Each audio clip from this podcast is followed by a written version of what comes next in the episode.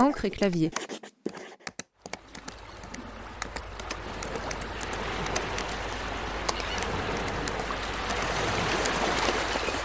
Découvrez chaque mois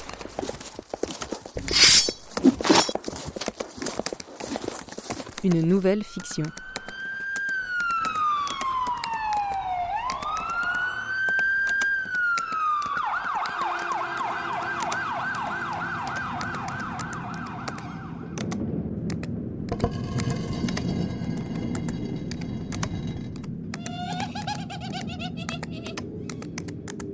Bonne écoute.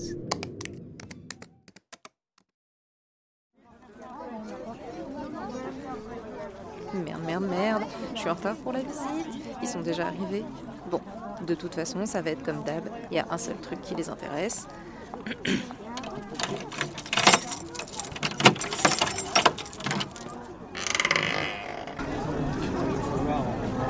S'il vous plaît, un peu de calme.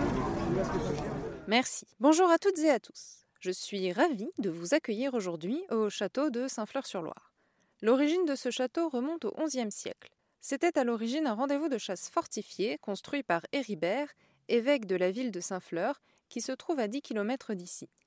Le château a connu un terrible incendie au début du XIIIe siècle qui l'a presque entièrement ravagé.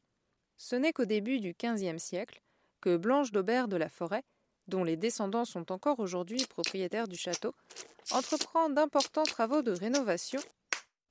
S'il vous plaît, afin de protéger les lieux, je vous demanderai de ne pas mâcher de chewing-gum pendant la visite.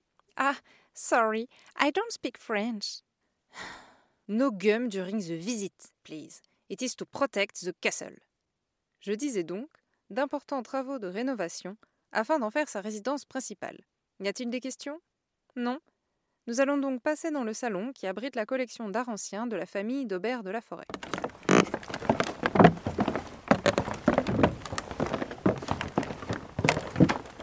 Nous sommes donc dans le salon, au mur duquel vous pouvez observer plus de 30 tableaux, dont la plupart sont l'œuvre de Vigile d'Aubert de la Forêt, peintre à la cour de Louis XIV. S'il vous plaît, comme c'est écrit sur le panneau, juste ici, nous vous demandons de ne pas utiliser le flash lorsque vous prenez des photos. Merci. Donc, Vigile d'Aubert de la Forêt, peintre à la cour de Louis XIV, de 1660 à 1710. Est-ce qu'il y a éventuellement des questions sur son œuvre? Non?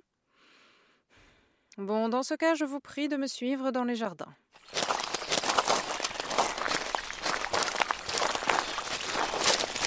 Ici, vous pouvez contempler les jardins à la française, dont les plans datent du XVIIIe siècle. Ils ont été dessinés par mademoiselle Anne d'Aubert de la Forêt, qui était passionnée de botanique, mais également une salonnière réputée et une proche amie de Diderot. Vous pouvez également apercevoir la tour au sommet de laquelle se trouve la pièce où son frère, Hippolyte d'Aubert de la Forêt, se réfugiait pour écrire les poèmes d'amour destinés à mademoiselle Sidonie Legrand, qui l'ont rendu célèbre et... Ah, je vois que nous avons une question. Eh madame, c'est vrai que genre le père du poète, il a pas voulu qu'il se marie avec elle parce qu'elle était pas noble, et que du coup le mec il s'est pendu dans son bureau parce qu'il avait trop le somme, et qu'aujourd'hui il y a son fantôme qui vient la nuit S'il vous plaît, s'il vous plaît. Alors effectivement, euh, le père d'Hippolyte d'Aubert de la Forêt, le comte Philippe d'Aubert de la Forêt, a refusé que son fils épouse mademoiselle Legrand ce qui a effectivement poussé le jeune poète au suicide dans la nuit du 4 décembre 1773. Et l'on raconte bien que certaines nuits, on peut apercevoir son fantôme. Le gardien de nuit l'a d'ailleurs entendu plusieurs fois en faisant sa ronde dans la tour. Eh, c'est un bâtard son père Mais vous, vous l'avez vu le fantôme? Non, je travaille de jour et il ne se manifeste que la nuit. Mais vous savez, en dehors de son décès tragique, la vie d'Hippolyte d'Aubert de la Forêt a été tout à fait fascinante. On considère en effet que c'est un des précurseurs de la poésie romantique. Merci, merci de votre visite. À bientôt. Au revoir, madame. Au revoir, bonne soirée.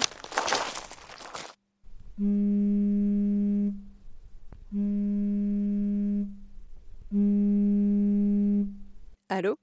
Ouais, salut, ça va? Écoute, moi ça va. J'ai juste l'impression que les touristes sont de plus en plus insupportables, mais bon. Tiens, tu sais ce que j'ai eu aujourd'hui? Une meuf qui a essayé de me faire croire qu'elle parlait pas français pour pas jeter son chewing-gum. Si, si, je te jure. Sinon, comme d'hab, quoi. Il n'y a que le soi-disant fantôme qui les intéresse. Les tableaux, le jardin, tout ça, rien à faire. À la limite, les jeunes, je peux comprendre. Mais les adultes, putain. Non, je peux pas ce soir. Je dois remplacer le gardien de nuit. Ah non, c'est pas juste surveiller le lieu, c'est lancer le bruitage si quelqu'un rentre. Mais oui, en gros, le châtelain, il fait exprès de laisser la petite porte de la tour ouverte. Comme ça, les gens rentrent la nuit pour essayer de voir le fantôme. Le gardien, il guette, et dès que quelqu'un arrive, bim Il lance un vieux bruitage enregistré. Comme ça, ça nourrit la légende, et les touristes continuent de venir. Mais non, ça risque rien. Dans toutes les autres pièces, il y a une alarme, et tout est bouclé, tu crois quoi Ils peuvent juste rentrer dans la tour. Et crois-moi, en général, ils se sauvent bien vite. Ah, attends, il y en a qui arrivent. Vas-y, reste en ligne, c'est drôle.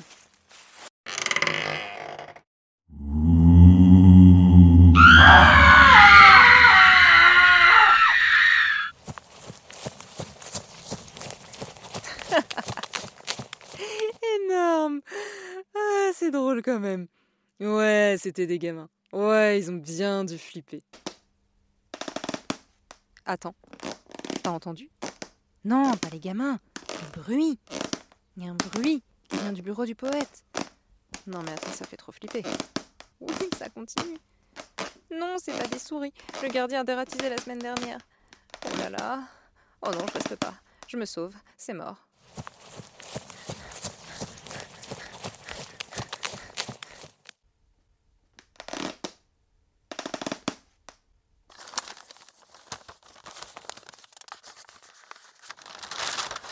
Ma chère Sidonie, pardonne-moi si mes mots te semblent plus hésitants qu'à l'habitude, mais il m'a semblé entendre une voix inhabituelle au pied de la tour, et j'en ai conçu une certaine inquiétude.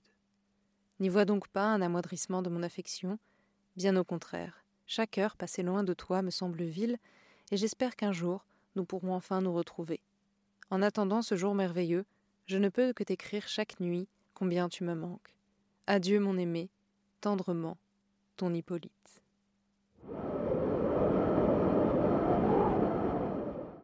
J'espère que cet épisode vous a plu. Si c'est le cas, n'hésitez pas à vous abonner au podcast, à lui mettre 5 étoiles ou encore à le suivre sur Instagram, encre clavier tout attaché. Et j'ai une petite surprise pour vous. Ce mois-ci, il y aura un épisode bonus qui sortira la semaine prochaine. Je vous le mets en bonus parce qu'il est un peu plus court que les autres. Voilà, je vous dis donc à la semaine prochaine.